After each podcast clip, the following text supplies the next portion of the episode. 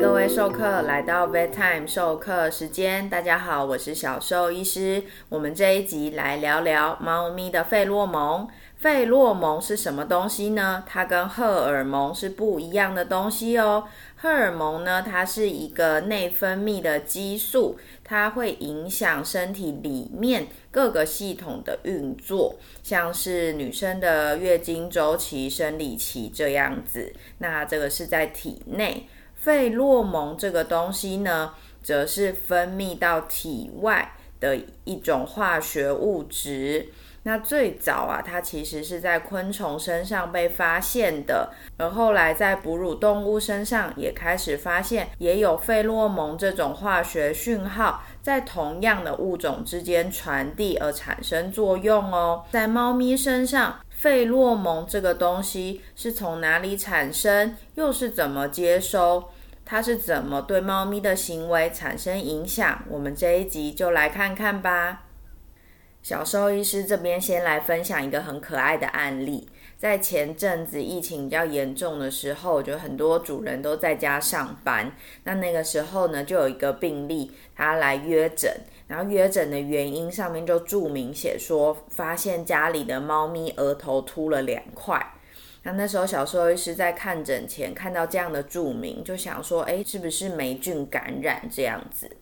那一进来，主人就放猫咪出来啊，是一只很可爱、很亲人的小黑猫。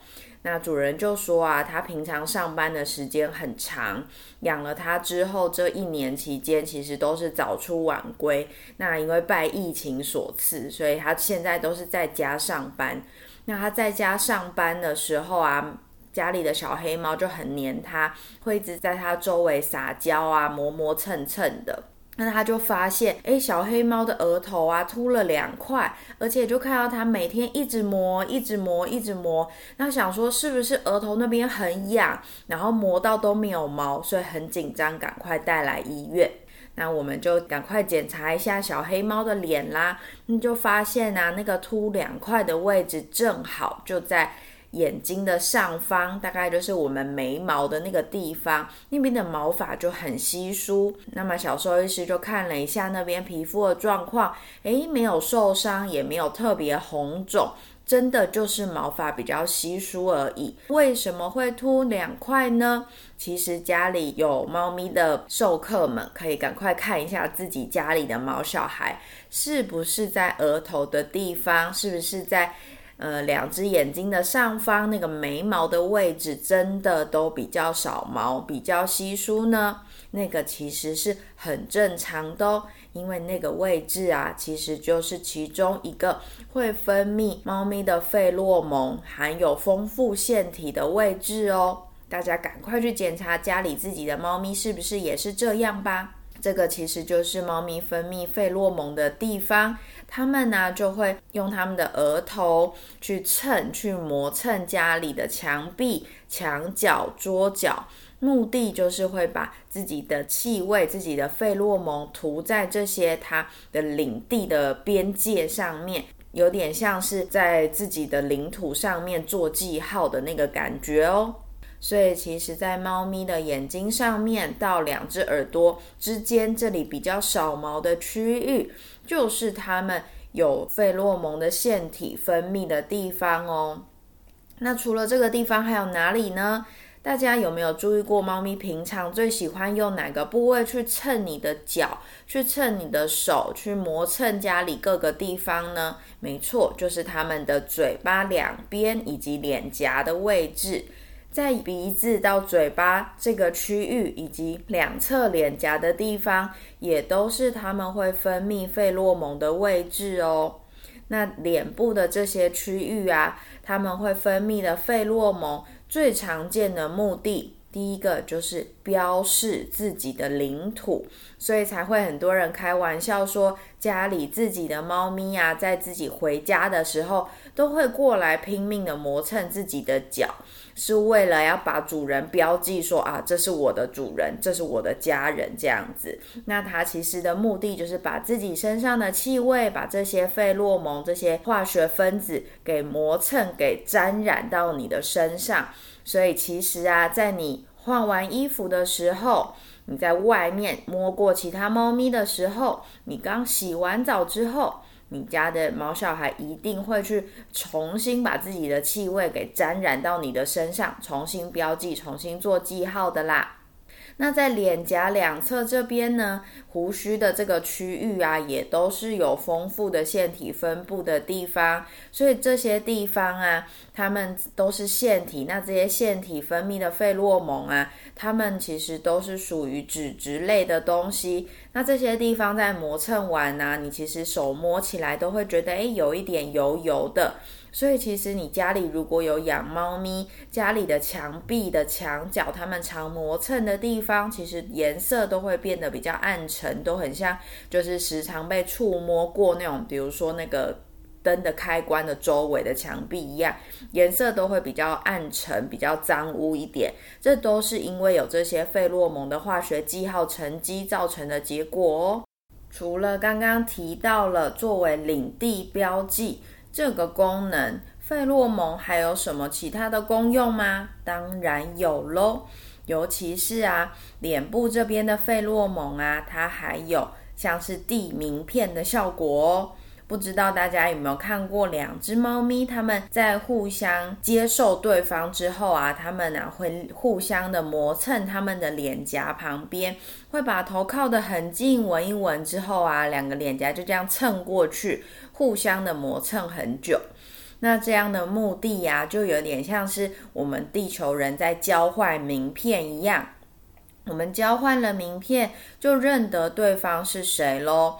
而且他们这个磨蹭的过程啊，也非常有趣。他们在交换气味的同时啊，还会混合彼此的气味。所以啊，就会知道你到底是不是属于我这个族群的哦。所以，即使这个猫族群有二十只猫咪，它都可以在很快的磨蹭以及接收这些费洛蒙讯号的同时，就知道它是不是属于我这个猫族群的伙伴喽。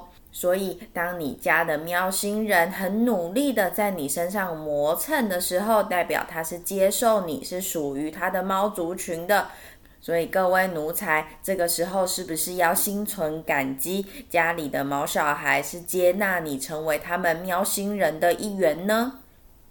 除了刚刚提到，在猫咪的脸部有好多个区域是可以分泌这些费洛蒙的。包含了眼睛上方到耳朵中间的区域，包含了嘴巴周围，包含了脸颊两侧。那除了这些脸部区域之外，在猫咪的四个肉垫的周围，在它们的乳腺的周围，在它们尿尿的地方，在它们肛门的周围，以及尾根一直到尾尖。这些区域啊，其实都是可以分泌费洛蒙的地方。那这样大家有没有觉得，其实猫咪从头到尾好像都可以有不同的区域可以分泌这些费洛蒙？会不会有些授课觉得很奇怪？猫咪用叫的就好啦，或者是摆动它们的姿势啊，一些威吓啊，或者是一些攻击的姿势就好啦。为什么他们会需要有这个特殊的传递讯号方式呢？像我们地球人传递讯号方式，不外乎就是用讲的嘛，或者是用写的。用视觉去接收，用耳朵去听嘛？为什么猫咪会需要一个这么特别的费洛蒙的沟通方方式？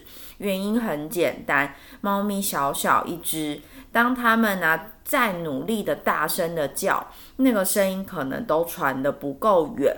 而偏偏猫咪在野外生存的时候，其实它们每一只猫咪的领地，它们会巡视的领土，它们。每天散步的路径可能范围都十分的广，他们有可能在这边大叫的时候是没有办法让下一只要过来的猫咪知道这是我的领地的。那甚至是他们叫声也传得不够远，他们要摆弄他们的姿势，可能也没有办法被十秒钟后出现的猫咪看到。那这样的话，其实他们就很难去。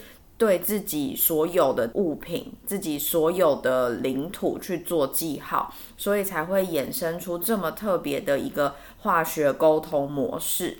那费洛蒙的腺体啊，它分布在这些不同的区域，目的就是可以让他们在进行某些行为的时候，同时把他们的记号给留在他们想要留的地方。所以刚刚提到的，它们的肉垫周围都会有可以分泌费洛蒙的腺体，所以当它们呢在木头上、在墙上、在沙发上、在地毯上抓抓抓的时候，都可以留下它们的气味，并不是单纯只是留下它们那个爪痕而已哦。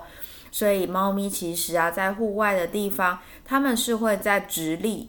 的地方包含树干，包含一些门板上面站起来用抓的，除了可以留下明显抓骚的那个视觉讯号之外，也会留下费洛蒙的气味分子，并且这些分子都可以在这些地方停留一段时间，让下一只经过或者是想要占领这个地方的猫咪接收到这些气味而离开哦。那再来，刚刚有提到的，在尾巴的地方，在肛门的周围，在它们尿尿的周围，也都会有这些腺体的分布。那当然，目的也很简单，就是为了要做记号喽。所以，当它们尿尿或者是大便的时候，其实也都是一种留下气味讯号的方式。相信很多人都有听过，嗯，很多公猫会在家里乱喷尿。或者是啊，在外面也可以看到猫咪喷尿在一些墙边的情况。那这个喷尿啊，并不是像一般的排尿的行为哦，它的目的也是为了把自己的气味分子给做记号到自己想要的位置上面。